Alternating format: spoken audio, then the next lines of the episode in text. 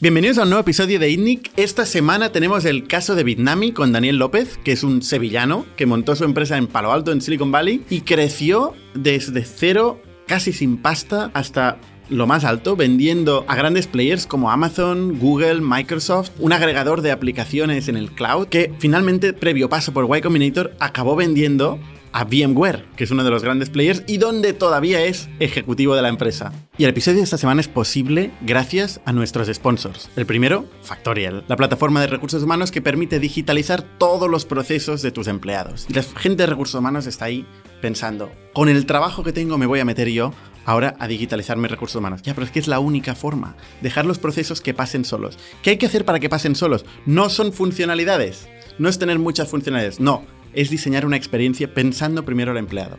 Y eso es lo que hace Factorial. Y el segundo sponsor de esta semana es Product Hackers, una agencia de marketing digital moderna. La gente se piensa que hacer marketing digital es meterle al SEO y al SEM y meterle pasta y a ver quién mete más, ¿no? Y cuando dejas de meter, ¿qué pasa? Lo que hacemos en las empresas de INNIC y lo que hace la gente de Product Hackers es crear un framework de experimentación que va probando con mini productos, tocando landing pages, tocando el propio producto, van trabajando todas las etapas del funnel y consiguen así mejorar la conversión, mejorar el crecimiento, conseguir más clientes, conseguir más leads. Y es la única forma a largo plazo de crecer de forma efectiva y eficiente. Agradecemos muchísimo la ayuda de nuestros sponsors, gracias a ellos estamos aquí. Y os dejo sin más con el episodio de esta semana.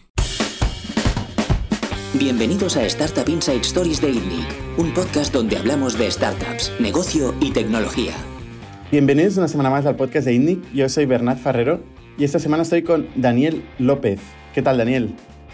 Muy bien, muchas gracias por, invitarme al podcast. Daniel es el fundador de BitRock y Bitnami, eh, que es el producto más conocido, eh, empresa que el año pasado, eh, si no lo he ido mal, se vendió a VMware, que es un, monstruo, una de las grandes empresas tecnológicas de, infraestructura. Em, y hoy, ostras, tendremos que entrar en el fabuloso mundo de, de los containers, del cloud, de la infraestructura, y, explicarnos un poco qué es eso de Bitnami. Primero de todo. Pues es, es, complicado, tenemos que remontarnos a... Fue casi la, parte final de, de, la compañía, eh, la evolución de, cómo empezamos la compañía, pero si quiere empezamos al final, ¿no? Em, todo el mundo está familiarizado con, con Amazon, con el, cloud de Amazon, con el cloud de, Microsoft que se llama um, Azure. Y toda esta nueva infraestructura que hace súper fácil el acceder a, computación, el que tú puedas, entre comillas, alquilar un, ordenador, eh, hizo que a su vez fuese posible automatizar lo que es el despliegue de aplicaciones. Donde antiguamente tú comprabas un ordenador, ibas a una tienda física y tenías un ordenador que ponías en tu, en tu mesa, metías un DVD y, y lo instalabas todo Ahora tú puedes ir al, cloud de Amazon, puedes ir a su, a su marketplace y puedes elegir una, una, aplicación y decir, quiero desplegar una base de datos o quiero desplegar un programa de contabilidad. Y unos minutos más tarde, en un ordenador de, de algún centro de datos de, de, Estados Unidos o de Europa, eh, se instala esa aplicación y la puedes acceder. Pues Bitnami lo que hace es eh, publicar una librería de, de, esas, de esas aplicaciones que tú puedes instalar en, cualquier cloud. Básicamente el facilitar la, instalación de aplicaciones en, el cloud. Entonces, pues fue un, negocio que creció bastante rápidamente eh, o creció al, mismo nivel que creció el, eh, las diferentes clouds y, bueno, pues en principio fue un producto y, luego llegó a ser el, centro de la empresa cómo funcionaba esto antes de, los contenedores ¿no? o, de, o de Bitnami? O sea, la gente cómo instalaba aplicaciones. sobre todo nosotros nos especializamos en el tema de aplicaciones open source, que son aplicaciones eh, gratuitas, que tú te puedes bajar el, código fuente, pero tienes que seguir un montón de, instrucciones complicadas, tienes que ser un, un, poco geek y un poco eh, conocedor del tema para, para desplegar estas aplicaciones. Y básicamente era a base de eh, descargarte las fuentes, eh, ejecutar un montón de comandos, tutoriales y, bueno, era bastante complicado un proceso que tenías que ser un, experto para, echarlo a andar.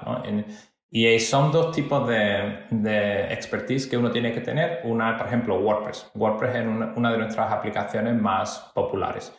Casi todo el mundo puede usar WordPress una vez que está, que está instalado, si lo usas como servicio en, wordpress.com o en, cualquiera de, los hosting. Pero instalar WordPress en sí te requiere instalar una base de datos, instalar un servidor eh, de, de, web, instalar el, el sistema de, de, o sea, el lenguaje PHP y nosotros, bueno, pues hacemos la instalación de esos componentes súper, súper fácil, con lo cual alguien puede simplemente haciendo clic o incluso bajárselo a su portátil e instalarlo sin tener que, sin tener que, eh... tener conocimientos de infraestructura.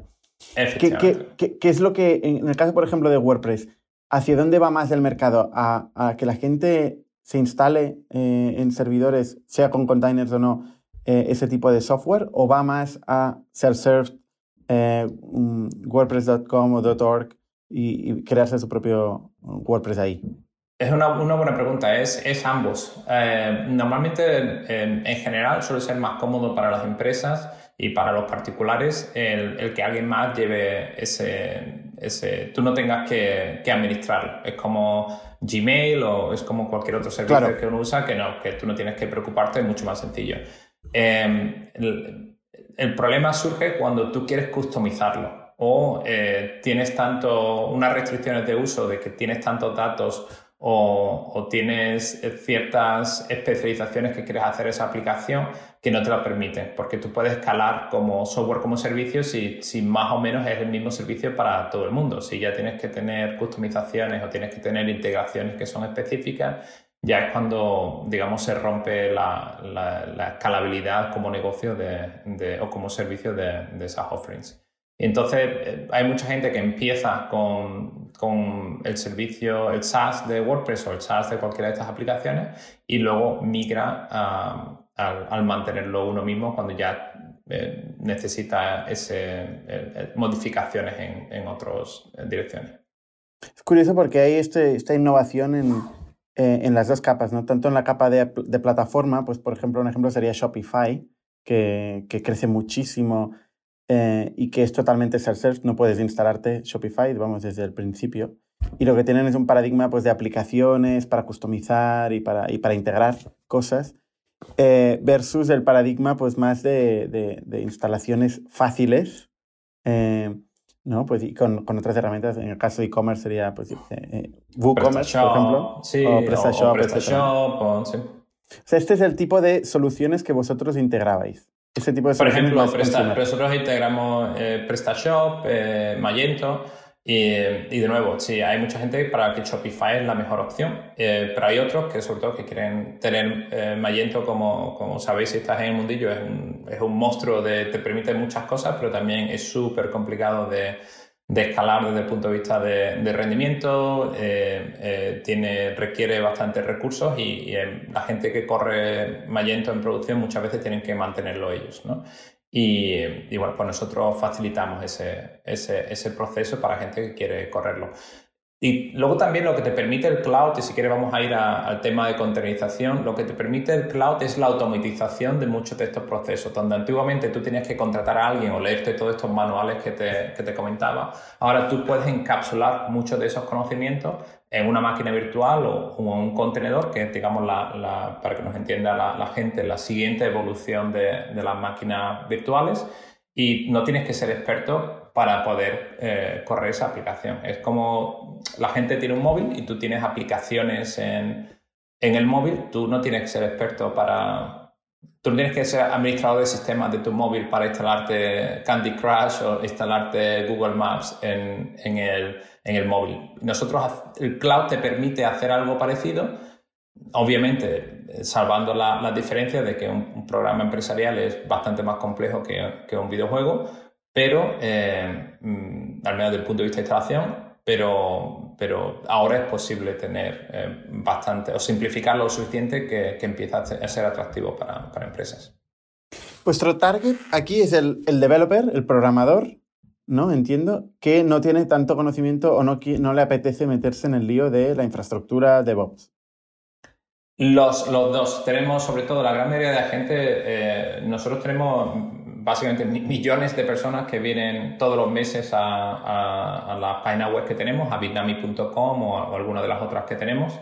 Eh, y en total decenas de millones de, desarrolladores. La gran mayoría de ellos son, como tú dices, son, son desarrolladores, son gente que lo que quieren, lo que van buscando es algo que sea fácil de, utilizar, algo que, en unos minutos puedas, eh, tengas esa instant gratification y, eso es el, grueso de, la gente que, tenemos y que se descarga nuestras aplicaciones. Luego hay un tanto por ciento, que es donde ya tenemos la versión eh, comercial o la versión enterprise, donde eh, requieren una instalación ya con, soporte, con, temas de parche de seguridad, con, con temas de garantías, una suscripción y cuando se pasan esas aplicaciones a producción. Eh, en la minoría por, por, diseño, nosotros no, la gran mayoría de la, de la, gente que consume Bitnami es completamente gratuito y no, no, no tienen que pagar nada, y, pero luego hay un, una parte sustancial, pequeña, pero, pero importante, que sí requiere ese tipo de, de soporte, ese tipo de, de actualizaciones cuando ya lo corres en producción. Entonces digamos que es nosotros lo, pensamos que es un, camino, de, tú empiezas en tu portátil eh, con algo que es súper fácil de utilizar y según vas viendo que vas a producción esa prueba de concepto inicial, pues empiezas a necesitar, oye, ¿cómo hago copia de seguridad? Eh, ¿Qué pasa si tengo un problema? ¿A quién llamo? Esto está certificado para Amazon la mayoría de la gente te da igual que esté certificado o no como desarrollador, con que funcione en tu portátil te vale. Pero si eres una mm. empresa, eh, si quieres que vaya de acuerdo a mejores prácticas y demás. Y como con muchos de estos clouds, pues llevamos trabajando desde el principio, pues es, nos aseguramos y trabajamos eh, codo a codo con ellos de, que las soluciones que nosotros hacemos pues, pues funcionan súper bien con, los proveedores de cloud. Hmm. Antes de, entrar al, al cliente y el, y el pricing, que me parece muy, muy interesante. Em, ¿Cómo escala? O sea, yo, yo, empiezo, tú dices, yo empiezo en mi portátil, eh, creo una aplicación y luego esto se convierte, yo qué sé, en Amazon o, se convierte en, una, en, un site con mucho, mucho tráfico. ¿Cómo, cómo puedo yo escalar y, ir acompañando en la fase del negocio a medida que va creciendo? Mm, depende, cuando tú vas a la página web de, de, de Bitnami, um, o donde quieras que las aplicaciones nuestras están disponibles en también los marketplaces del cloud y tú dices, yo quiero ir a WordPress, ¿vale? Te vas a aplicaciones y WordPress.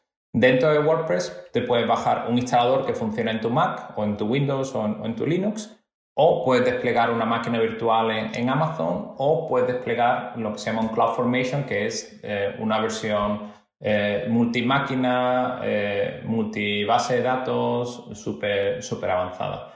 Entonces, cuando empiezas, pues empiezas un instalador en, tu máquina local y si una vez que lo quieres publicar, lo puedes publicar en, una máquina virtual en Amazon y lo único que tienes que hacer es sacar los datos del local y subir los datos a, la nube y, funciona. No, no, tienes que hacer nada, simplemente las soluciones que promovemos para cada una de las plataformas son compatibles con las con las otras y, básicamente es elegir la solución que se adecua a la, a la etapa en la que está tu, tu aplicación. Vale, o sea, es, después en, en, Amazon, digamos, donde yo puedo configurar y escalar la CPU, eh, escalar los recursos que necesite, ¿no? efectivamente, y, no te obliga a nadie. Si tú estás empezando al principio, Amazon pues tiene incluso máquinas virtuales gratuitas o que te cuestan 10 dólares al, al mes y si tú tienes un, blog personal o estás simplemente experimentando o te estás aprendiendo los fines de semana, pues tu, presupuesto total es de 10 a 20 dólares y con eso pues tienes una máquina virtual y solo puede pagar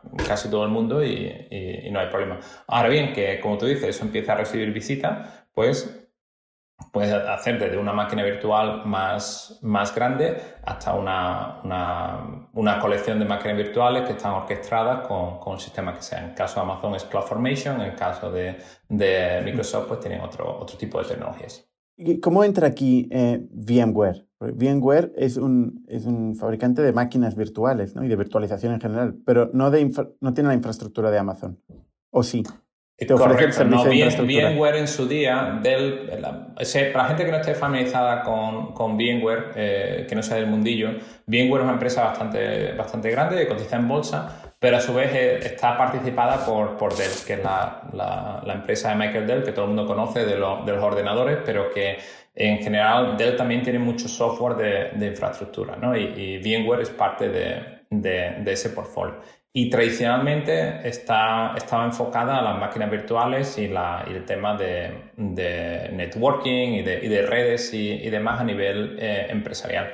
Cuando salió todo el tema de cloud y empezó Amazon, digamos, la, primera ola de cloud con, con AWS, con, con Azure, eh, VMware también intentó sacar su cloud y Dell también sacó su cloud, lo que pasa es que no, no tuvieron mucho, mucho éxito y se retiraron a tiempo, eh, mientras que hay otra gente que, que ha seguido compitiendo ahí y, digamos, no, es, muy difícil competir a, a escala con Amazon con, y con Microsoft, incluso Google eh, lo está teniendo complicado para, para competir con, con, esos dos.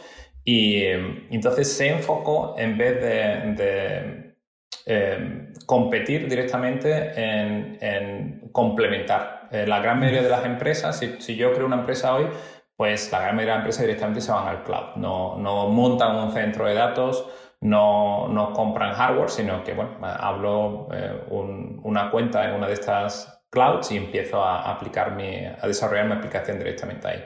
La gran mayoría de las compañías, aerolíneas, bancos, empresas de ferrocarriles, no tienen esa, no, no, pueden hacer eso, ¿no? Ya tienen su centro de datos, tienen sus aplicaciones que están corriendo y para ellos cloud es una extensión. Entonces hay compañías como VMware o compañías como, como IBM, como, como Red Hat, que lo que hacen es eh, facilitar el adoptar el, el, el multicloud. Y ahí es donde viene el, eh, digamos, el, el, enganche con, con Bitnami. Nosotros teníamos como clientes a, a, si seguimos teniendo como clientes a, a Microsoft, a Amazon, a, Google y a VMware.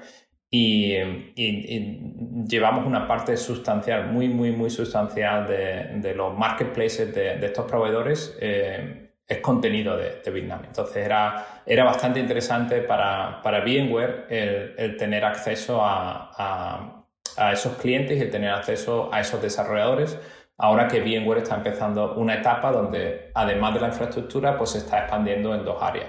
Una de ellas es seguridad, y ya está adquiriendo a, varias compañías en, ese sector, y la otra es aplicaciones. Y como VMware tradicionalmente, bueno, pues no, no, eh, no tenía esa expertise, no tenía eh, esa área de negocio, pues lo ha hecho a través de adquisiciones, de las cuales es, ha, sido, ha sido una de ellas.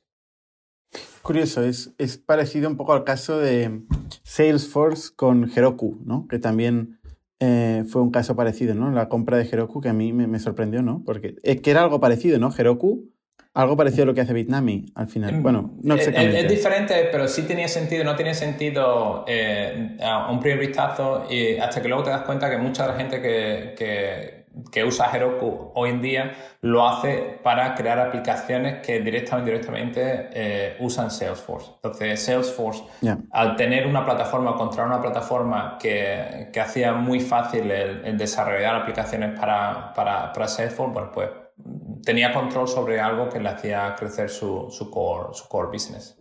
Pero no es exactamente lo mismo. Eh, Heroku era más como un PaaS, como una plataforma que te permitía desarrollar en, Ruby on Rails, que era una, una tecnología complicada de administrar, pues lo hacía súper fácil para, para, los desarrolladores. Entonces lo común ahí era el, tema de, hacerlo, hacerlo súper fácil. Por otro lado, empresas como Docker y tal eh, crecen muchísimo, ¿no? Han levantado más de 300 millones de euros eh, y hacen algo parecido también, ¿no? Bueno, hacen la parte de contenedores. Me parece ser que es un mercado eh, en alza, eh, ¿no? Donde se está metiendo mucho dinero y que va a ser muy importante para los siguientes años, ¿no? Sí, Docker probablemente no sea el mejor ejemplo porque, digamos, tuvo, tuvo un pico y, ahora hace poco, bueno, hubo, la empresa implosionó un, poco, ¿no? Han, empezado desde, desde, desde, cero, pero, pero como industria sí, como ecosistema, sobre todo eh, la parte de, Kubernetes, que para los que no estén familiarizados, Docker es como la, evolución de una máquina virtual, que es una cosa más ligera y que, y que lo simplifica una serie de convenciones que hacían que, que fuese más fácil de usar e, esa tecnología. Y eh, tuvo muchísimo, muchísimo éxito y lo sigue teniendo eh, éxito entre los desarrolladores, lo que es Docker la tecnología, y luego está Docker, la compañía, que, es, que fue tuvo más problemas para, para, monetizar lo que es esa, esa adopción. Hubo un proyecto open source, un proyecto gratuito que, que lideró Google basado en la tecnología que ellos usaban internamente, que, que se liberó como, como Kubernetes, que lo que hacía era adaptar esa tecnología que, popularizó Docker, adaptarla al enterprise, adaptarla a las necesidades de las grandes compañías. Y eso sí es lo que ha despegado de una manera eh, vertical y hay, hay grandes compañías que, se han creado en, base a eso y adquisiciones que eh, por una parte, por ejemplo, eh, Red Hat fue adquirida por, creo que fueron 37 billones, una cosa así, por, por IBM, en gran parte por su versión de Kubernetes que se llama OpenShift. Y, las grandes apuestas de los clouds ahora para el crecimiento es alrededor de esa tecnología de, de containerización. Estamos todavía en, los días iniciales, me recuerda mucho a los días iniciales de, Linux, donde había un poco de caos, un poco de no estaba claro lo, que iba a pasar, pero todo el mundo estaba súper emocionado y, había un montón de, de, ilusión y yo veo lo mismo en el ecosistema ahora mismo de, Kubernetes. Oye, si nos vamos un poco a la historia de Bitrock, donde tú has estado 16 eh, años, o ¿no? Casi sí, desde, bueno, hasta, depende cómo cuente la adquisición, ¿no? Pero vamos, al menos 12, eh, 14 años eh, seguro. tenía, tenía, tenía, más, pelo cuando, cuando empecé. Significa que lo creo. Más pelo. Me lo creo, yo también tenía cuando, cuando empecé. Pues eh, tú, tú, eres técnico, ¿no? O sea, tú vienes de... Eh, eres eras programador en, o ingeniero yo estudié, sí, yo estudié, digamos, yo, yo soy, nací en Sevilla, estudié Teleco aquí, te, digo, te cuento un poco la, la historia de mi vida y cómo acabé allí en Silicon Valley. Em, yo em, empecé, estudié Teleco aquí en, en Sevilla y, empecé, bueno, la programación desde chiquitito, como todo el mundo, a los, le regalan el Spectrum y demás, al menos la, gente de, mi quinta. y, a, todo el mundo no, ¿eh? bueno. sí, bueno, yo tuve que esperar que se lo regalaran a mi hermana por la comunión, creo que fue. Pero, pero bueno, empezamos con los ordenadores de, de 8 bits y eh, que los que son retro ahora para, para, los más jóvenes, en su día nosotros era la última tecnología. Y, y bueno, estudié teleco aquí. Eh, la programación es una cosa que yo seguía, hacía como hobby. Me, me metí en temas de, de la web súper, súper temprano. Teníamos acceso a Internet en la, en la, en la facultad, o sea, en la, en la escuela en, en, 92, 93. Y fue cuando descubrí Linux. Justo, justo al principio. Creo que la, la, eh, las primeras versiones que toqué serían en febrero o en marzo de, de, del 93, cuando no existía ni siquiera el concepto de, de distribución y y bueno, me, metí en todo ese tema, en el 95 con todo el tema de, de Apache y demás. Y luego estuve dos años en, en Dinamarca, eh, haciendo también una carrera de, de, ingeniería. Y en el año 98 me, me, invitaron a la primera conferencia open source de un proyecto en el que yo estaba colaborando en, en mi tiempo libre, que era un servidor web que se llamaba Apache, vamos a seguir llamando Apache, y fue una de las tecnologías eh, pioneras. ¿no? Y fue en, fue en San Francisco. Em, inicialmente no iba a ir porque no tenía un duro, pero luego se enteró mi profesor de la Universidad de Dinamarca y me, me, dio una mini beca para que pudiera volar allí. Eso jamás hubiera ocurrido en la, eso te puedo garantizar, jamás hubiera ocurrido en la, en la Universidad Española, por lo cual eso le estaré siempre eternamente agradecido.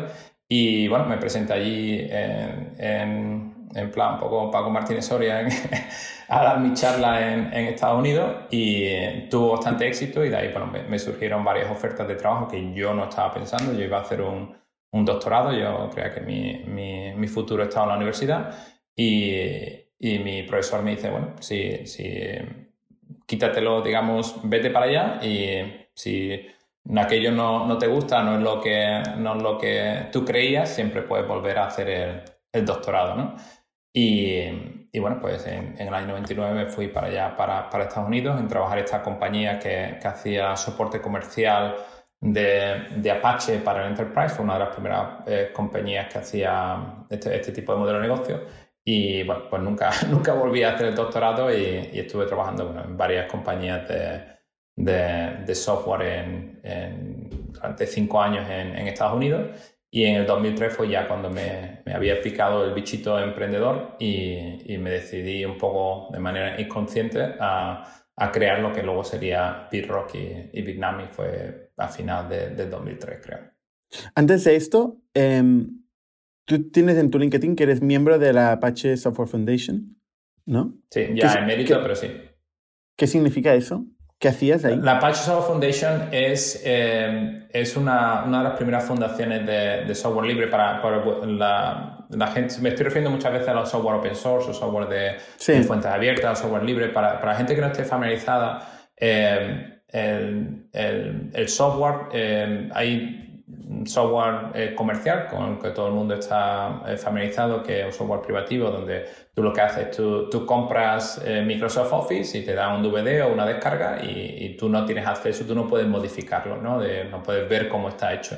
Sin embargo, hay otro, otro tipo de software que es el software libre, donde tú sí puedes ver cómo está hecho, puedes contribuir tus propios cambios y, en muchos casos se desarrolla eh, de una manera abierta, donde todo el mundo puede, como una obra de teatro donde todo el mundo puede aportar su granito de, arena, pero eh, eh, en el campo de, la programación. Entonces es una cosa que la mayoría de la gente mm, dice esto cómo, cómo puede funcionar, pero, pero funciona. Y eso ha dado lugar a, a que muchas de las de los grandes eh, proyectos de, Internet están basados de, alguna manera en ese software libre. Por ejemplo, Linux, el sistema operativo Linux, que es también lo que está basado Android, pues, pues está basado en ese código, ese código libre. Y el Apache Software Foundation eh, empezó como uno de los primeros servidores web, que a su vez está basado en otro, en otro software libre. Y, y se creó esa era un grupo informal de, programadores y em, a raíz de, IBM adoptar ese producto eh, como parte de su portfolio, decidió, yo, yo no puedo, yo, necesito algún tipo de interfaz aquí con, con, este grupo de programadores, tiene que haber una, una entidad legal, entonces crearon una fundación, que es una fundación sin ánimo de lucro, para eh, eh, bueno, tener el, trademark, el, tener lista de correos, el, dotar un poco de, infraestructura para que ese equipo de programadores pues, pues pudiera desarrollar el, software. ¿no? Eh, y bueno, pues ahí había gente de, muy diferentes backgrounds. Yo, yo, estuve haciendo cosas también, sobre todo documentación y de reverse proxy, bueno, cosas técnicas de, Apache. Escribió algunos libros al, respecto. Y, y, luego se expandió la fundación a incluir otras, otras tecnologías como puede ser el, servidor de aplicaciones eh, Tomcat, eh, eh, bases de datos. Y, y, bueno, a día de hoy pues es una fundación, yo ya no estoy activo, fue tuve una... sí, siquiera cuando lo dejé ya, cuando una vez que empecé a hacer la empresa ya no tenía tiempo para nada, eh, y, bueno, pues fue una etapa bastante bonita de la cual tengo todavía amistad y, y contribuciones, eh, algunos books que están todavía por ahí. Y, bueno, pues es, es a, raíz de ahí bueno, ha habido otro, otro tipo de fundaciones también que son más conocidas a día de hoy, como la Fundación Linux Foundation o la Fundación para, para Cloud Native, que es la que lleva, por ejemplo, todo el tema de Kubernetes. Curioso porque eso que se produce de forma muy orgánica en el mundo de la programación, ¿no? que se desarrolla conjuntamente con mucha gente, tecnología, eh, sobre todo tecnología abstracta, o sea, eh, lenguajes de programación, ¿no? tecnología de infraestructuras, luego como más concreto, más, más difícil es. Eh, ¿no? Si tiene aplicaciones concretas, más, más tiene sentido que sea un negocio. ¿no? Una, una, de las dudas que siempre he tenido el open source es cómo, cómo vivir de ello, ¿no? Em, ¿Tú de alguna forma has encontrado una forma de vivir eh, alrededor del open source, no? Eh, y eh, los puristas me dirán, bueno, otro día, o sea, anteriormente dijiste el software comercial el software open source. Tú puedes tener software comercial que es, que es open source, ¿no? Digamos que en teoría son, son las dos cosas. Tú puedes tener software comercial y que a su vez pues, es de fuentes abiertas. Entonces es, es, complicado. Eh, no es una cosa que, que es fácil. Hay, hay muchos modelos de negocio y lo que es difícil es escalarlo. La versión más eh, eh, tradicional es, bueno, tú tienes una tecnología que es súper popular porque si es buena y es gratis, pues sí hay mucha gente que lo, que lo adoptará, ¿no? Por eso hay mucha gente que usa PHP, hay mucha gente que usa eh, la base de datos MySQL porque son gratis, ¿no? te cuestan, son productos de gran calidad y son gratuitos. En el momento que tú quieras cargar un dólar o quieras grabar a la gente 10 dólares, pues mm, van a buscar otra, otro tipo de tecnología porque hay muchas veces que, la gente pues no, simplemente no quiere pagar. Entonces, esa combinación de, de, software de gran calidad que está disponible gratuitamente y tú lo puedes modificar, pues eh, da lugar a una gran adopción. Y abre a su vez la puerta a que la gente pueda hacer consultoría o pueda hacer training o pueda escribir libros. Entonces, a nivel individual, hay mucha gente que, ha ganado mucho dinero pues, siendo especialista en, una de estas tecnologías o siendo uno de los, de los, de los, primeros que, entiende y puede dar consultoría o puede, puede escribir libros. A nivel de, crear compañía, pues, pues similar. Hay compañías que se especializan en, training. Eh, cuando salió al principio MySQL y, y todas las tecnologías de, de, LAMP y demás, hubo gente que ganó muchísimo, muchísimo dinero enseñando y certificando a la gente en, en, MySQL y en estas tecnologías. Luego ya a nivel de, escalar compañías eh, como Mongo, compañías como Elastic, que ambas tienen bases de datos no relacionales que, tuvieron, se popularizaron eh, por sus versiones open source, eh, ofrecen o ganan dinero de dos maneras. Una es ofreciendo extensiones propietarias, es decir, yo te doy el noventa y tantos por ciento de lo que tú quieres completamente gratuito, pero si tú tienes que em, tener cierta funcionalidad que es especial para bancos, eh, no te la voy a dar gratis, sino que tú eres un banco, vas a tener que, que, pagar. La puedes desarrollar tú si quieres, pero en la mayoría de los casos la gente prefiere pagar por, por tener ese complemento o bien, eh, volviendo a lo que decíamos al principio, esa base de datos, esa tecnología es bastante compleja y los mejores que, en muchos casos, los, mejores para soportar esa tecnología son los creadores, las compañías que lo crean. Entonces, eh, Elastic, Mongo, eh, Confluent, muchas de estas compañías tienen sus propias, por ejemplo. sí, tienen sus propias como servicio. ¿Vale? Entonces lo ofrecen como, lo ofrecen como, como servicio y, ganan dinero. Eh, si tú lo quieres instalar, lo, lo puedes instalar eh, por ti mismo, pero hay mucha gente que no lo prefiere. Por ejemplo, WordPress es otro, otro ejemplo donde el fundador, eh, de hecho, anima a todo el mundo a usar WordPress, incluso los competidores, porque él cree que mientras más gente use WordPress, eventualmente más gente eh, usará su servicio de, WordPress como, como, servicio. Y digamos, es crecer digamos, el pastel para todo el mundo y, yo me quedo con, con, una parte de, de, ese, de ese, digamos, negocio que ha ayudado a crear o, de esa base de, usuarios que ha ayudado a crear.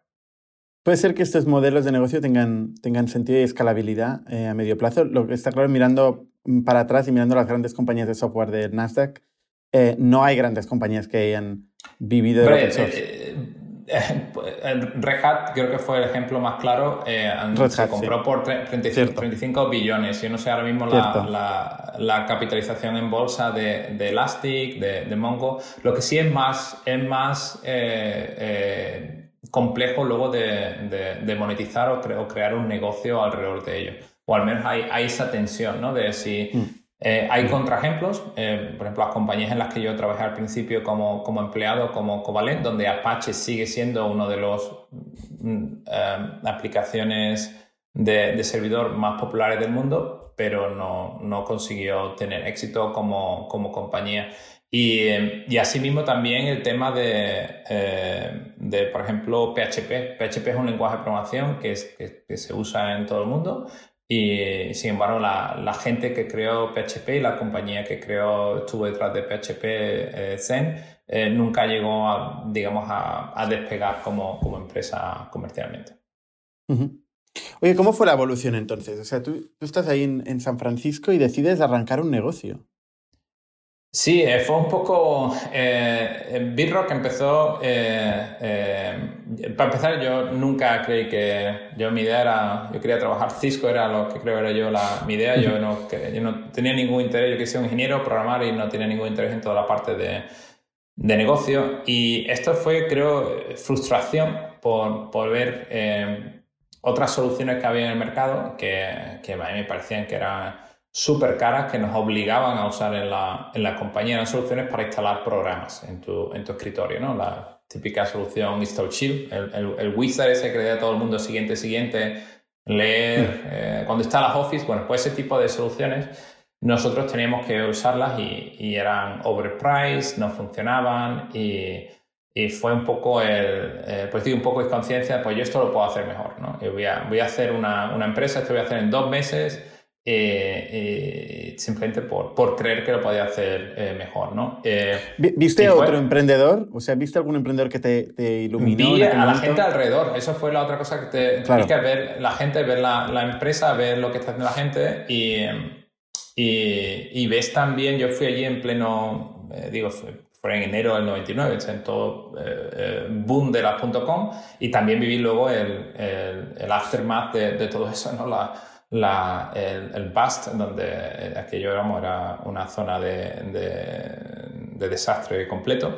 Y vivir las dos cosas, pero sí ves el, el hecho de, de, gente a la que tú conoces, a las que le va bien, crean sus empresas y tú piensas, bueno, pues eso lo puedo hacer yo, yo también, ¿no? Son el ejemplo, lo, lo, que vives allí, que es lo que te, te anima, eso con una dosis un poco de, no saber lo que estás haciendo, pues si lo llegas a saber, pues no, a lo mejor no, no te metes a ello, pues lo que me animó a hacer. ¿Qué pasa? Que, que uno piensa en su eh, eh, optimismo que lo va a terminar haciendo en dos, tres meses y la realidad es que tardas un año en sacar esa primera versión y, y, bueno, yo creo que al final... Y 16 en venderla.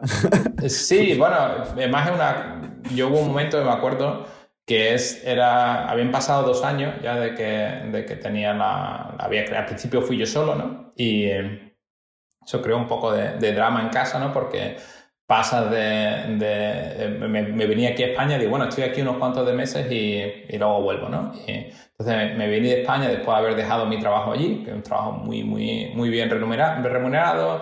eh, Google me quería contratar, una serie de cosas y, y pasas a, a, a, según mi madre, estar, en, estar básicamente desempleado, ¿no? Dices, entonces, bueno, pero como no estoy desempleado, tengo una empresa. Y dice, bueno, eh, ¿dónde están los empleados? No, al principio estoy yo solo.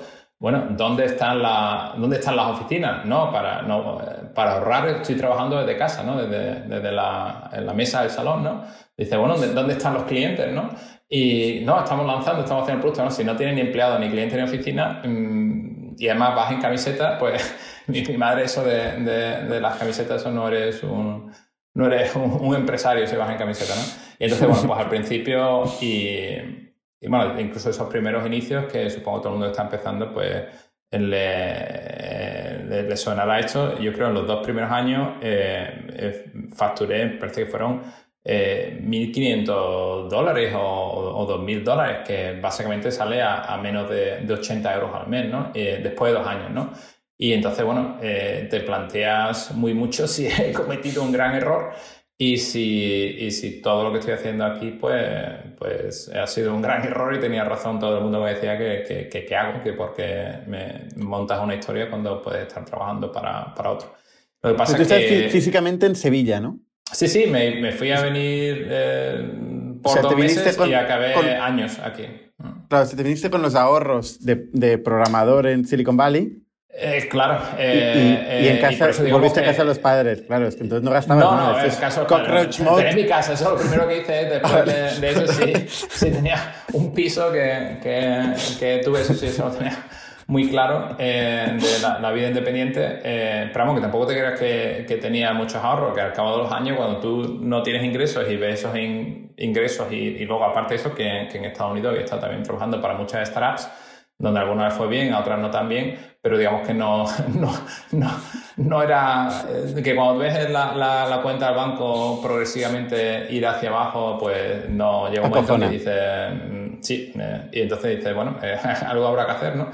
Y entonces cambias el chip de, de bueno, esos dos primeros años estaba enfocado en lo que era la, la, creación del producto y luego te das cuenta que no, oye, que, que, tienes que meterte en marketing, tienes que meterte en ventas, que, que hay una serie de cosas que, que Internet facilita, pero no hace automático, ¿no? Y, Ojalá. y, ya a partir de ahí, sí, no, pero a partir de ahí fue un poco ya, eh, empezó poco a poco a, a despegar y, y, bueno, el resto, el resto es, es historia, pero que los principios sí fueron bastante eh, y un momento ahí en que, digamos que miras al abismo, eh, seguimos un poco como Indiana Jones, cerramos los ojos, sí, pegamos el salto, pero que, que, hay mucha gente que hace exactamente lo mismo y se pega una...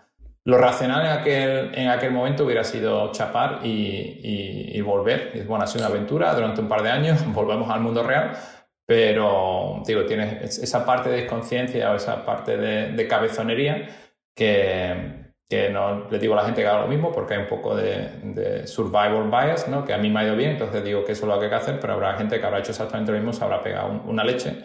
Esto es un tema de, discusión habitual, ¿eh? que cuánto, cuándo hay que abandonar, ¿no? Eh, hasta qué punto hay que, ser resiliente. ¿no?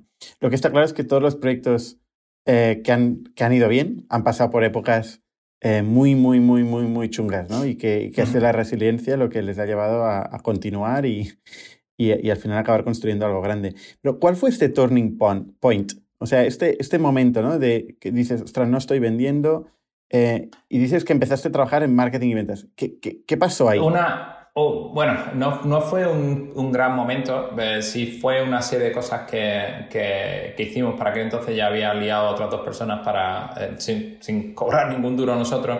Eh, eh otras dos personas, una de ellas Jesús Blanco, el otro Erika Brescia, mi, mi, también mi cofundadora, para que me, ayudaran. ¿no? Y entonces una cosa que, hicimos al principio fue, bueno, queremos llegar a desarrolladores. Mm, el producto que hicimos nosotros, a pesar de que yo venía del mundo del software libre, era un, programa propietario que corría en Windows, en Mac y, en Linux, pero que, que, tenías que pagar por él, ¿no? Y, em, y, y, aún así, bueno, pues tú querías llegar a desarrolladores. ¿Cómo llegas a desarrolladores? Y una manera es empaquetar software libre o llegar a, software que usan desarrolladores. Entonces, bueno, pues eh, decidí empaquetar... Eh, software eh, gratuito para hacerlo fácil de utilizar en el escritorio. Por aquel entonces, en 2004, no existía el concepto de nube o desde luego no, no en, el, sentido de, Amazon de hoy en día. Y, y bueno, pues, pues fue empezar a, empaquetar software de, de, open, de open source. Entonces ya empezamos a llegar a, a mucha más gente. Por ejemplo, hay un, programa de de un emprendedor español que se llamaba Álvaro's Messenger, que era un clon de Messenger para Linux, que tenía un millón de descargas al mes, y, pero que era bastante complejo de, instalar. Y nosotros, bueno, pues hicimos un instalador y a la gente le gustó, y luego lo, mismo para, para temas de Apache, MySQL. Y llegó un punto en el que unas otras compañías de open source que empezaron a lanzarse entonces, como la compañía detrás de, de MySQL, eh, o, compañías como, como Alfresco de gestión documental o Sugar CRM de, CRM, em, empezaron a crear sus aplicaciones y empezaron a comprarnos licencias. Y empezaron a decirnos, mira, yo te compro la licencia, pero, pero ¿por qué no me haces el, instalador? Y, yo tenía metido en la cabeza de que si tú quieres tener una empresa que escale, tú no puedes hacer servicios profesionales, porque al final te, te conviertes en consultora y no, no eres una empresa de producto. Yo eh, creo que fue a, la décima vez de, decir que no, decimos, bueno, a lo mejor lo vamos a hacer simplemente para que se callen y, y seguimos, pero te das cuenta de, que no, que es una cosa que están dispuestos a pagar, siendo los expertos nosotros en ese software, estaban dispuestos a pagar lo que para nosotros era eh, una burrada de dinero, miles de euros, por hacerle y mantenerles el instalador. Y nos dimos cuenta de que la gran mayoría de esas aplicaciones usaban elementos parecidos. Mm, todo el mundo usaba MySQL, todo el mundo usaba PHP, todo el mundo usaba a lo mejor Postgres y que tú compilabas o instalabas MySQL una vez y lo podías reusar. Entonces había una parte que era escalable. Cuando viniera el cliente número 10, probablemente los componentes que ellos me, me pidieran serían, ya los habría empaquetado para otros clientes, con lo cual el coste marginal de darle servicio, el valor que ellos percibían era muy muy alto porque le resuelve un problema grandísimo. Muchas de estas compañías necesitan llegar a millones de personas para, para luego poder monetizar un 2 o un 3%. Y nosotros les permitíamos llegar a esos, a esos millones de personas de una manera muy eficiente eh, porque era súper fácil de utilizar. Con lo cual ellos no tenían costes de soporte, el usuario final estaba encantado porque era que yo era como magia, le daba siguiente, siguiente y funcionaba y, digamos que todo el mundo estaba contento. Entonces, el tema de Turning Point, que, no fue un, día, un momento eureka, pero sí a lo largo de, varios meses, que yo creo que fue en el, en el 2005 2006, cuando lanzaron muchas de estas compañías, fue el, el pasar de vender una herramienta a vender una suscripción o vender un, un servicio. Y, ese servicio a su vez era, era, escalable. Y ahí ya empezaron, digamos, las bases de, de Bitnami, que no fue vender la herramienta de instalación en sí, sino el, hacer el open source fácil de, de, usar. Ostras, esto que estás diciendo es, es puro oro, ¿eh? Sí, porque además fue casi por, por, accidente, casi.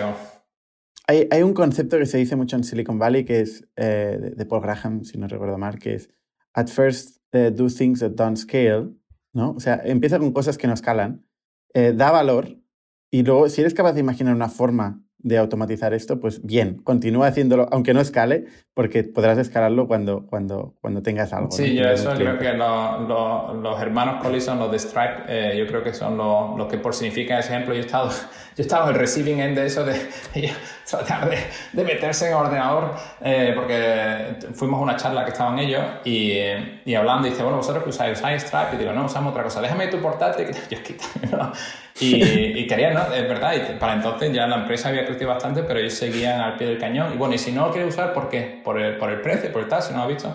Entonces, al principio, eso te, te, permite crear una serie de relaciones, entender los problemas del cliente, y yo soy un gran fan de, eso. Hay mucha gente que desde el principio dice, bueno, eso no escala, pero hay mucha gente que, que, que se dedica a implementar sistemas asumiendo que va a ser un gran éxito cuando lo más probable es que te equivoques al principio y tengas que iterar eh, rápidamente. Entonces yo, yo soy fan de, Paul Graham y soy fan de, ese y otro y otras, digamos, mantras de Y Combinator y nosotros desde luego lo, hemos aplicado, incluso a día de hoy lo intento aplicar dentro de, de VMware, aunque es una compañía bastante grande, cuando estás lanzando un, producto, bueno, hay cosas que puedes hacer al principio para, para entenderlo bien y, y, esos primeros seis meses de vida iniciales de cualquier producto, pues sobre todo en ese momento hay que, hay que hacerlo.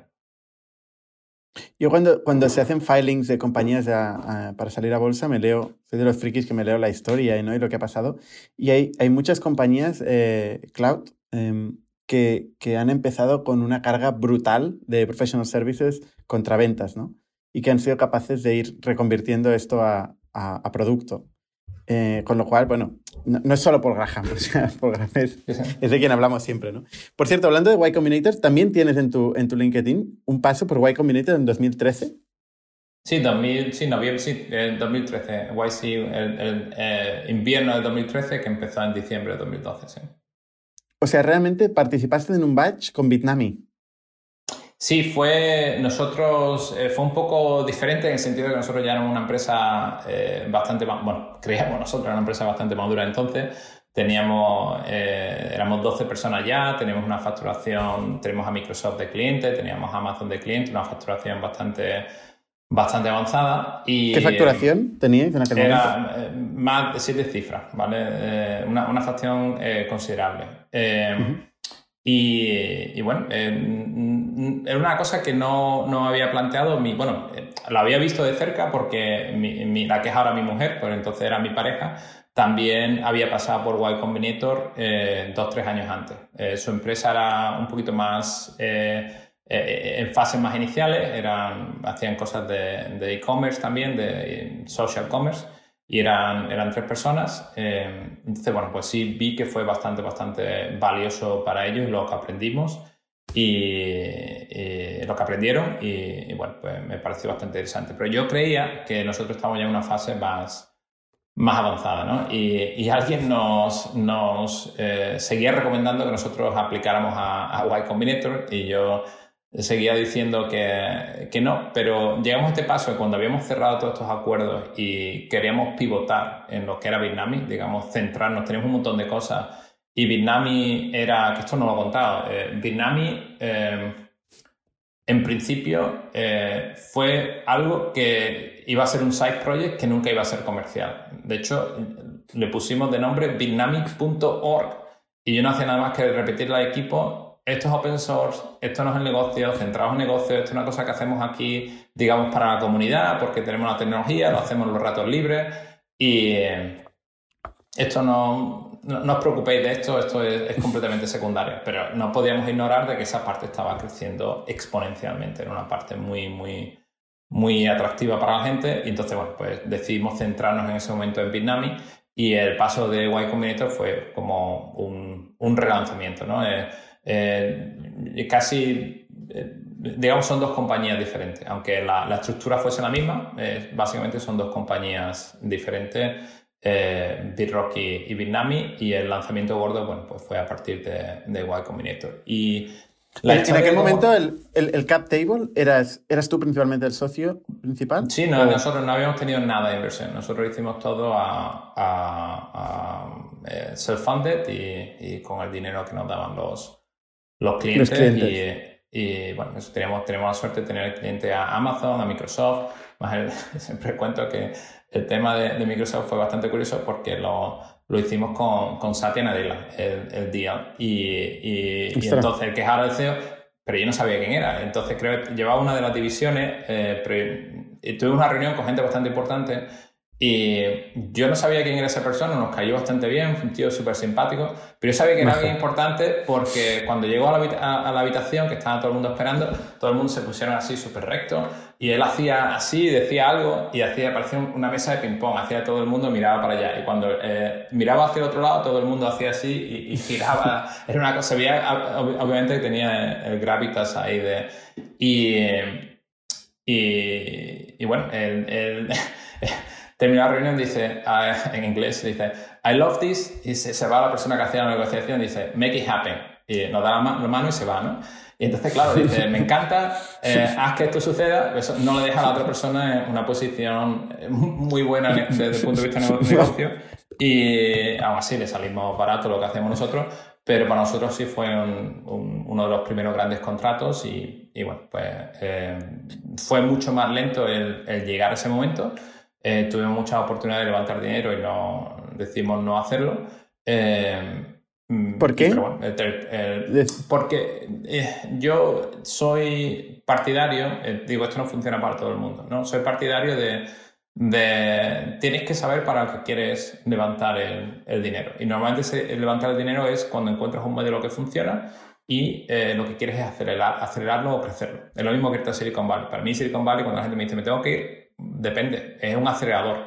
Si no sabes lo que estás haciendo, un acelerador te vas a pegar una leche mucho más rápido porque todo es súper caro, es mucho más eh, difícil de contratar, está, la competición es mucho más eh, dura, pero también si, si has encontrado con algo que, que, tiene sentido y puede escalar, te permite escalar mucho más rápido. Y para mí el, tomar... Eh, venture capital es, es algo que, que, te acelera pero que también viene con una serie de, como tú sabes, de dilución, de pérdida de mm. control, que, bueno, en aquel momento nosotros tenemos el, el, 100% de la empresa, no tenemos participación externa. Y, ¿Quién vosotros? Porque hablas de, de nosotros. ¿Era, era... Sí, yo lo inicié como, como solo founder y luego tuve a, a, un amigo que, que, se unió, se llama Jesús Blanco, y, él, me ayudó con la parte de negocio y luego mi cofundadora, Erika, Erika Brestia, que, eh, que hacía la parte de negocio y se unió a, los dos años de, empezar la, la, compañía,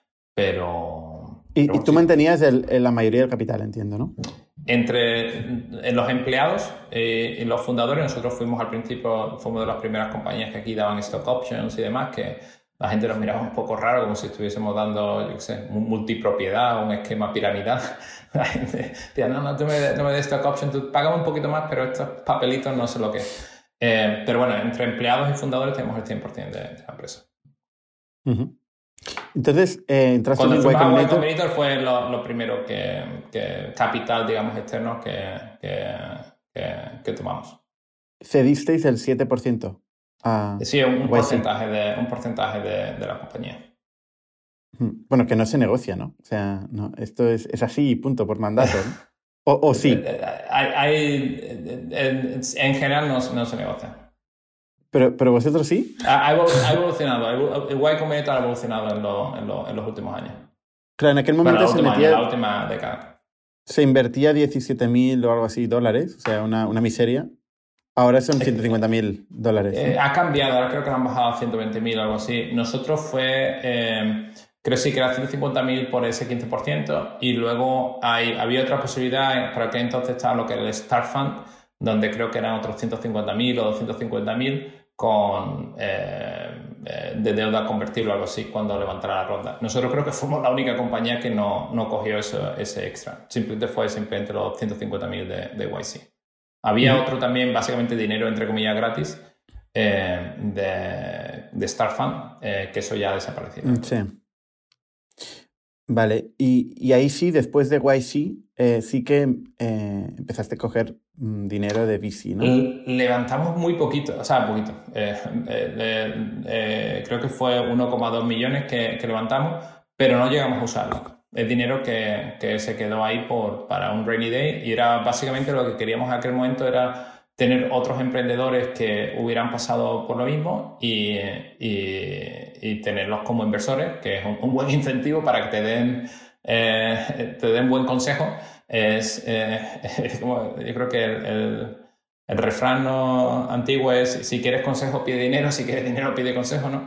Hmm. Pues eh, yo el tema de advisors en general no lo, no lo, no lo veo. Yo creo que, que el mejor advisor es el que tiene inversión entonces, bueno, pues tuvimos eh, la suerte de tener a gente como el Adgil y, y, otros eh, buenos angels de, en ese momento, bueno, de, invertir dinero, y, pero no, nunca llegamos a usar ese dinero. Ya ¿Y, usasteis el advice? siendo profitable. Sí, sí. ¿Fue, fue, relevante? ¿Cambió la compañía? Muy relevante. Sí, en momentos pivotales, eh, a ver, al final, es como Y Combinator no es mágico, ni te dan polvitos de unicornio y y de repente tal, de, ni ellos lo, lo, se lo plantean así. No, no, pero no, que no es nada mágico, ¿no? Es, lo que sí es gente que, que ha pasado por situaciones similares, o en el caso de Y Combinator, lo han visto tantas veces que, que son capaces de darte consejos no con lo que has leído alguien en un blog post o lo que le ha pasado a ti y tú lo extrapolas a, otras compañías, sino eh, consejos bastante buenos, bastante realistas en, temas pivotales, desde cómo negociar un contrato con, Google hasta durante el tema de la adquisición, hasta cuando tienes que contratar a, alguien importante o hasta cuando tienes que despedir a alguien. Eh, bueno, pues el, tener acceso a esos emprendedores con bastante más éxito y bastante más perspectiva que, que nosotros, pues la verdad que eso no, no tiene precio. Y eso ha continuado eh, incluso más adelante, según la compañía ha crecido. Y Combinator en sí tiene eh, lo que se llama YC Growth, que son para compañías que, que ya tienen más de 100 empleados están eh, creciendo rápidamente, pues te dan otra serie de consejos donde, digamos, el, el Y Combinator tradicional es cómo construir un producto y, y hay un momento en el crecimiento de la compañía a través de partir normalmente de la serie B o la serie C, donde tienes que cambiar el chip y es más de cómo construir una compañía, ¿vale? Que, que nosotros cuando fuimos parte de YC Growth, pues creo que éramos ya 80, 90 personas y, y ya hay, otro, una facturación muy considerable y ya tienes que empezar a pensar de, de, de otra manera, ¿no? Que no, no es... Y ahí ya nos planteamos, fue lo que llevó a la adquisición, nos planteamos levantar una, una, mm. una, una ronda. Eh, Daniel, una pregunta. Eh, ¿El ecosistema de YC es un buen sitio también para vender, para conseguir clientes, aparte de Advice? Eh, para, depende de la compañía, pero en general sí. sobre todo ha crecido tanto ahora que, que es un buen... los primeros clientes, mucha de la gente de los batch son gente de, ese mismo batch. Nosotros, por ejemplo, pues ayudamos con la infraestructura a, otras compañías del mismo batch. Bueno, pues estuvieron usando cosas de Bitnami o tenían ellos problemas de de, administración y demás, pues, pues les echamos una mano en lo que podía y luego había otra gente que estaba más en tema de diseño y también nos echaba una mano. Es, es, una, es bastante interesante desde ese punto de vista de, tener ese feedback, de, sobre todo si estás viendo cosas que están vendiendo a otras startups. Si hay gente, está como hay gente que está haciendo aviones supersónicos, reactores nucleares, pues es un poco más complicado, ¿no? Porque es muy variado el tipo de, el tipo de compañía, pero, pero en general sí es un, es un, buen, es un buen ejemplo. Oye, en, en 2017 compráis una compañía, Skipbox. Correcto. ¿Cómo fue eso? Fue, bueno, fue más casi un, un acquihire que, que comprar la, la compañía. Eh, nosotros estamos eh, eh, metiéndonos de, a lleno en el mundo de, de Kubernetes y, y, este es básicamente una persona que tenía una, digamos, una compañía personal donde hacía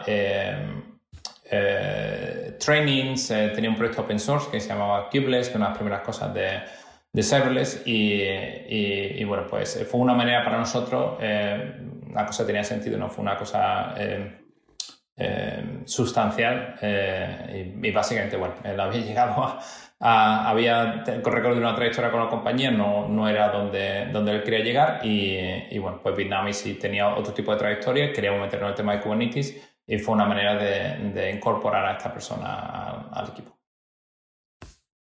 ¿Y cómo creció la compañía desde 2013, que pasasteis en YC, que facturabais siete cifras, a 2019 antes de la adquisición?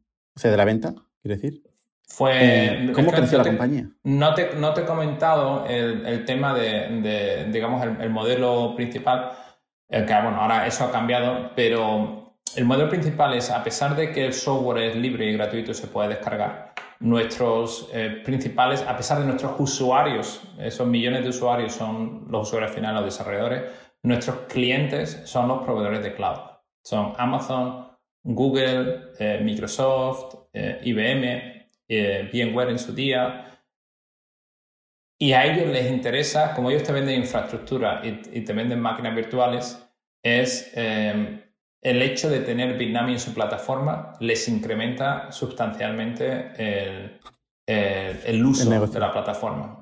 Y entonces, esa gente que está corriendo WordPress, aunque WordPress sea gratuito, le están pagando a Amazon 10, 20, 200, 2000, 20 mil dólares al, al, mes por correr esa, esa infraestructura. Y entonces, eh, bueno, eh, ellos, los proveedores de cloud, se quieren asegurar de que Bitnami corre bien. Bitnami es una de las, de las eh, principales fuentes de, aplicaciones de, de, su marketplace y, y, del uso y bueno, pues quieren asegurarse de que corren bien y a cambio, bueno, pues nosotros eh, eh, no puedo entrar en detalle, pero, pero, digamos que está correlado de alguna manera lo que el, valor que nosotros aportamos con, con la, el revenue que tenemos de, de, eso, de, eso, de esos marketplaces. Y en la otra parte de tener suerte no es solo que tú hagas muy buen producto, es que ese producto tiene que ser parte de un ecosistema que esté eh, en expansión. Como nosotros empezamos a trabajar con, con, Amazon en el 2008, creo que fue, justo al principio, pues según eh, ha ido creciendo Amazon, según ha ido creciendo Microsoft, nosotros hemos ido creciendo con ellos. Que si hubiéramos esperado dos, tres, cuatro años, pues mm, hubiéramos, mm, hubiéramos nosotros no, no, sido capaces de tener, experimentar ese crecimiento. Así que cierta parte fue navegar la misma ola de crecimiento de, del cloud. Estaría al principio donde la gente se, se reía de nosotros, literalmente eh, nos decían, pero, pero ¿qué haces con, con, Amazon si ellos se dedican a, a vender libros? ¿Qué, qué estás haciendo? Eh, eh, no, decían de manera no irónica, no era un chiste, decir, pero Amazon no se dedica al tema de, de computación. Y luego está esa, ese tema de, del cloud es una moda pasajera.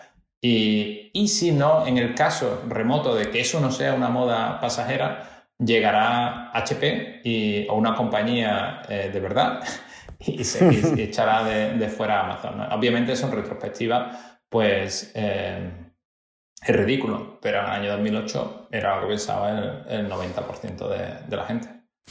Era como, como, el ladrillo, ¿no? El, ladrillo nunca, nunca baja, con mucho se estabiliza. Bueno, pues Amazon nunca, nunca, nunca llegará a ser nada en el tema de la computación y pues eso ahora mismo es, es ridículo, pero eh, eso fue parte también de la Pasa cada cinco años en el mundo de, la informática en general. Ha pasado frases célebres del CEO de IBM o incluso Bill Gates. con la evolución de Internet, de los browsers, del ordenador personal. Oye, y, o sea, tú tenías realmente muy pocos clientes, eh, ¿no? Muy pocos clientes muy grandes. Efectivamente. Y tenemos luego otra línea de negocio, ¿no? Por ejemplo, con el tema del instalador, que lo seguíamos haciendo, que era, que era un producto que seguía eh, creciendo entre un 15 y un 20% anual. De hecho, sigue el producto, sigue ahí. Hay un montón de, de, gente que lo usa. Lo usa Tesla, lo usa Amazon, pero son licencias que valen 500 dólares y pero tenemos miles de clientes que lo están, lo están usando, súper contentos, lo usan, te digo, eh, los marines, lo usa el corte inglés, vendemos una licencia de, de 500 euros al corte inglés, entonces ya mi, mi madre se quedó tranquila. Ah, que tiene de cliente al corte inglés, da igual que fueran 500 euros, ¿no? Eh, pero, pero eso sigue creciendo, sigue creciendo al 15 o al 20%, que no es una, una, cosa sustancial, pero el grueso de los ingresos venían de, de esos eh, proveedores de cloud, que eran deals, eh, eh, multianual, multi, multimillion y bueno, pues son, son cosas sustanciales. que entiendo que estaban referenciados de alguna, que no has dicho que no puedes entrar en eso, pero correlacionados con el volumen de uso eh, que esta gente tenía, ¿no? Efectivamente. Y el hecho de que la gente, y por eso, eh, digamos, es muy difícil para nadie competir con nosotros, la gente quiere Bitnami o asocia a Bitnami. A lo mejor en, en todos estos marketplaces hay, hay 100 versiones de WordPress, pero la gente quiere la, la, en general la versión de Bitnami porque es la que está mejor empaquetada, la que está mejor documentada, la que ellos conocen, la que la han recomendado y, bueno, pues tenemos esa, esa, ventaja. ¿Cuánta gente erais en el momento de la 2019, en el momento de la venta? Creo que éramos unos 70 y pico. Eh, eran 30 y pico en Sevilla y el resto, eh, unas 15 personas en San Francisco, en la oficina de San Francisco y el resto distribuidos por por el resto del mundo. Los 15 de San Francisco, principalmente ventas, imagino, ¿no? Eh, tenemos algunos desarrolladores, marketing, pero eh, marketing, ventas, eh, finanzas, recursos humanos y la parte de ingeniería, la, la gorda la tenemos en, España y gente distribuida en Reino Unido, en Italia, en, India, en, Australia, en, demasiado distribuido para el tamaño que teníamos. Es, es, de nuevo, es como Y Combinator, muchas de estas cosas, el tener un equipo distribuido tiene eh, ventajas y, desventajas y es complicado sobre todo cuando tienes gente en, diversas franjas horarias. Totalmente, totalmente. ¿La compañía americana? La compañía sí americana y la, la, la, compañía de España era la subsidiaria de la compañía americana. O sea, ya constituiste en Estados Unidos. No tuviste que hacer el cambio de... Eh, sí, básicamente en 2005 cuando se creó la Bitrock King y, la otra, una serie de reglas que tienes que seguir, ¿no? Pero sí. Oye, ¿por qué decides vender? Es una cosa que nosotros, no, tanto mi cofundadora como yo, nos no, dimos bastante, bastante vuelta. Eh, y es importante porque, te digo, entre los accionistas y, nosotros, eh, o sea, los empleados y, nosotros, pues tenemos el noventa y tantos por ciento de las acciones, ¿no? Entonces, pero a su vez, eh, tenemos dos, dos, sombreros, ¿no? Como dicen los americanos, ¿no? Tienen dos, dos roles dentro de la compañía. Tú tienes el rol como, como inversor o, como, y el rol como, como CEO y el rol como, como, como empleado o como, como, como, accionista. O sea, el rol de inversor accionista y el rol de, empleado ¿no? y, de, CEO. Eh, nosotros hemos llegado a un nivel de crecimiento muy, muy, muy grande, pero como tú dices, no, no estamos quedando sin clouds, ¿vale? Tienes, tienes Oracle, tienes IBM, eh, en su día habíamos firmado Huawei también y te quedas sin cloud, al menos sin cloud eh, significativa. Tenemos cloud más pequeñitas de, de Deutsche Telekom, eh, telefónica nos estaba mareando, eh, pero mm, te quedas sin, sin, clouds, al menos que sean clouds significativas. ¿no? Y para ir al siguiente segmento del mercado, que era el enterprise, y ir directamente a los usuarios, ir a Mastercard, ir a Airbus, ir a, todas esas compañías que estaban usando Bitnami, pero no teníamos un producto que venderle, que teníamos gente que venía a, a las conferencias y nos decía, usamos Bitnami, estamos súper contentos con ellos, ¿cuándo me, vas a dar una excusa para, para, comprarte algo? Y no teníamos un producto, el, producto para nosotros era para los proveedores de cloud. Entonces, a la hora de sacar el, producto Enterprise, sabemos crearlo desde el punto de vista de ingeniería. Lo que nos hace falta a nosotros es crear una, una, fuerza de ventas de Enterprise y una fuerza de marketing y ventas para, para vender a Enterprise.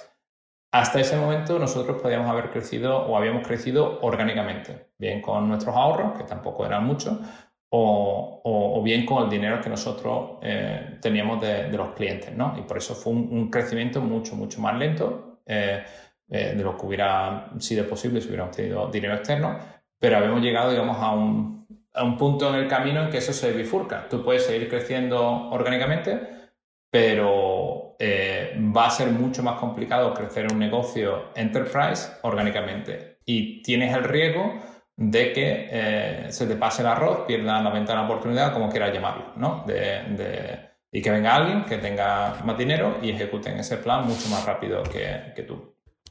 Eso por una parte. Em, y luego em, em, en el proceso empezamos a levantar eh, dinero, ¿no? Eh, ese proceso de, de, de digamos, eh, financiar la compañía o tener una primera ronda de, inversión. Lo que pasa es que, como no habíamos levantado nada, pasamos directamente del dinero de YC a básicamente levantar lo que era una, serie, una serie B gorda o una serie C, depende de cómo lo, quieras ver. Y, durante ese proceso había compañías como VMware y otras que estaban también, tienen su, rama de, venture capital y querían invertir. Y durante ese proceso, bueno, pues eh, la conversación cambió de, inversión a, adquisición. Y entonces nosotros tuvimos que plantearnos, que no es una cosa que en principio nos planteáramos, de decir, mm, ¿qué hacemos? Eh, ¿Vendemos? Mm, ¿Levantamos dinero o seguimos orgánicamente? Y si pensamos como, como inversor, ¿qué, es lo que queríamos nosotros? ¿Para qué queríamos el dinero? El dinero lo queríamos para hacer una fuerza de ventas y de marketing. Si nosotros nos compra bien bueno, nos compra una compañía grande que ya tenga esa maquinaria, mm, eh, tienes acceso a lo que tú querías para seguir construyendo la compañía sin eh, eh, mm, a lo mejor estás limitando el crecimiento donde a lo mejor, oye, si nosotros mm, creemos que vamos a duplicar o vamos a triplicar en los siguientes años, pues lo puedes vender por mucho más dinero dentro de dos o tres años, pero a su vez lo haces sin, dilución. Entonces, la, el, ¿para qué vas a levantar dinero? Y, seguir, digamos, en este em, proceso de, venture capital en que vas a tener que levantar dos o tres rondas y a lo mejor dentro de tres, cuatro años salir a bolsa con mucha suerte y, y, al final eh, tener tus leyes los S1 el S1 de Box, eh, la gente acaba con un 2 o un 3% ¿vale? de, la, de la compañía. Mm, mejor tener el casi, casi el 100% de la compañía y venderlo ahora que, eh, digamos, hacer un proceso, levantar dinero y, venderla dentro de cuatro años para estar en el mismo eh, punto desde el punto de vista de, ventas y marketing que puedes tener ahora. Entonces, digamos, el, el cálculo fue nosotros, si la razón para levantar dinero es tener acceso a ventas y marketing, vamos a unirnos a una compañía, unimos fue mismo, vamos, nos van a comprar, eh, das, eh, levantas el, pierdes el control de, la compañía, pero a cambio ganas ventas y marketing y puedes acelerar el producto. Y es lo que ha ocurrido y es lo que estamos, por esa parte estamos súper, súper contentos de, haberlo hecho, creo que era la, decisión correcta. Y, y, bueno, ese fue nuestro, nuestro train of thought. Hay gente que siempre se plantea, bueno, si hubiéramos esperado, lo hubiéramos vendido mucho más, pero de nuevo nuestro cálculo también, al, tener casi el, 100% de la empresa, es como un orden de, de, magnitud o dos más de lo que uno tendría eh, si espera dentro de 3-4 años. Con lo cual también desde el punto de vista no hay tanta diferencia. Sí, a ver, nadie sabe el futuro. Eh, está claro que hay un momento donde valoras un poco tus certidumbres y bueno, tus riesgos y tus trade-offs, ¿no?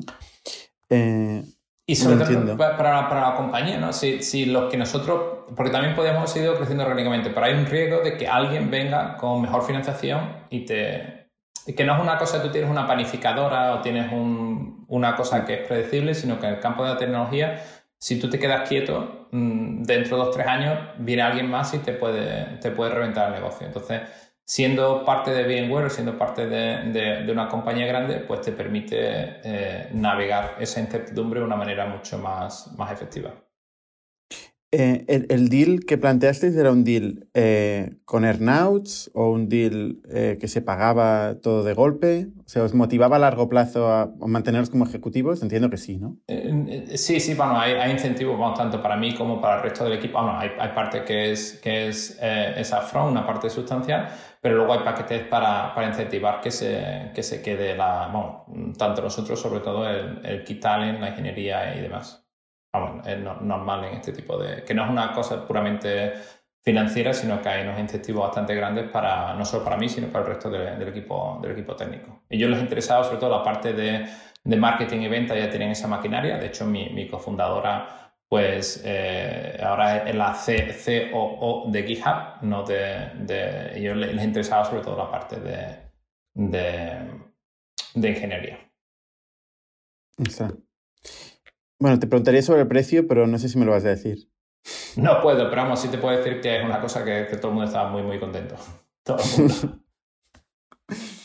Vale. Oye, em, ¿cómo ha cambiado tu vida? ¿Y cuál es tu perspectiva a medio plazo? ¿Quedarte en la compañía como ejecutivo? Yo sí, yo de momento estoy contento, contento aquí y em, es eh, frustrante a veces estar en, una compañía grande porque no, las cosas no van todo lo, rápido que, que, uno querría que, que, fuesen. Sigue siendo una compañía grande, una compañía enterprise, pero la tesis inicial de, de por qué VMware era una compañía que tenía multicloud, que estaba alineada estratégicamente, querían hacer lo mismo que queríamos hacer nosotros, solo que ellos querían llegar al mercado antes, tenían su propia iniciativa y pero iban tardar dos, tres años en construirla ellos y llevarla al nivel de, madurez que teníamos nosotros. Nosotros teníamos esa tecnología, pero nos hacía falta marketing y, y, ventas. Y, y, ahora pues eh, lo hemos tenido. Entonces yo eh, de momento sigo aquí, tengo, me planteo el seguir aquí y estamos viendo ya los frutos de las cosas que nosotros hacemos. Hay compañías, por ejemplo, de eh, de aeronáuticas y de defensa que nosotros cuando eh, eh, éramos Vietnami Standalone o Vietnami la, la compañía startup, eran 100.000 papeleos para explicarles quiénes somos, hacernos suppliers y tal. Y resulta que una vez que ya somos parte de VMware, todo eso desaparece, tiene un gestor de cuentas. no, no, vayas por esta, esta, puerta chiquitita con... No, no, por aquí, por aquí, eh, señor. Y es un poco lo, que ha pasado. Entonces, es brutal las compañías que estamos teniendo ahora de clientes y el, y el reach que, que tenemos, que, que, es una maravilla comparado con como antiguamente que tenías que, que ir poco a poco, que, puerta a puerta y tener esa, esa maquinaria y esa base establecida de, de clientes que que es, fantástico, viene con eso de que tienes que usar Office 365 y tienes que usar Outlook y demás. Pero, Outlook, Outlook también. Bueno, Outlook también. Pero bueno, no, no dejamos usar Zoom, así que, bien. Oye, pues pues súper interesante. Entiendo que, que, bueno, que a largo plazo no tienes proyectos de arrancar otro negocio ahora mismo, ¿no? Ya no, me mata a mi mujer. Tengo dos, dos niñas, eh, yo estoy trabajando todos los días 12 horas y no, no tengo tiempo para, para pensar y si, si, pienso algo me, mi mujer detrás me da un toque y, no, y no, no, no, ahora mismo es, sé que es un poco, eh, pero no, yo sigo ilusionado con, con Bitnami y una de las de la, de la partes fundamental por la que decimos con VMware porque creemos que era la casa donde se podía eso crecer y llevarlo al siguiente nivel. Y de momento eh, lo estamos pudiendo, pudiendo hacer y es la parte que sigo sigo ilusionado. Si eso alguna vez cambia, pues bueno, pues, eh, eh, pues cambia mi, opinión, pero de momento eso sigue, sigue adelante y, de nuevo es una de las, de las, razones por las que es importante si alguna, mucha de la gente que acaba rebotada o las adquisiciones o aquello no funciona, es cuando no están alineados la, la compañía que, con grande que compra a la compañía pequeña no están alineadas las estrategias. Entonces es una cosa que que es un poco un capricho, que cambia de dirección y que ya no, es relevante, pero como la estrategia de VMware de, de ser multicloud, de, de, llegar a desarrolladores, de todo el tema de Kubernetes, era eh, enfocada a lo mismo que nosotros hacíamos, pues de momento estamos bastante, bastante alineados y a menos que eso cambie, que no lo veo cambiar, yo, yo seguiré por aquí. De hecho, estamos creciendo. Si hay gente en España, estamos contratando un montón de gente en España. Si hay gente que escucha este podcast, eh, sobre todo temas técnicos de Kubernetes, pues eh, eh, estamos contratando. ¿Sigues viviendo en, en Palo Alto o en, o en Sevilla? sigo viviendo en Palo Alto, ahora estamos aquí por temas de, de, COVID, hemos pasado un, breve tiempo aquí, pero sigo viviendo allí con, con, mi familia, mis hijas son, son americanas, nacieron allí y, de momento pues, seguimos la, estamos allí cerca del mothership de, que llamo yo, la, la, la sede central, y, y es, donde hemos hecho nuestra, nuestra vida. Ahora, hecho el tema de COVID, ah, bueno, lo ha cambiado un poco el paso a todo el mundo, pero si cuando vuelva a la normalidad, pues por allí estaremos. Oye, Daniel. Se, ve, se, ve, muy bien en, en Estados Unidos, la gente lo critica mucho, pero bueno, es como como España, no es lo mismo España, yo sé, España es muy diversa, está Albacete, está La Coruña, está Sevilla, está Barcelona y dentro de Estados Unidos hay, hay, hay muchas partes que, que se ve bien y nosotros estamos allí bastante contentos.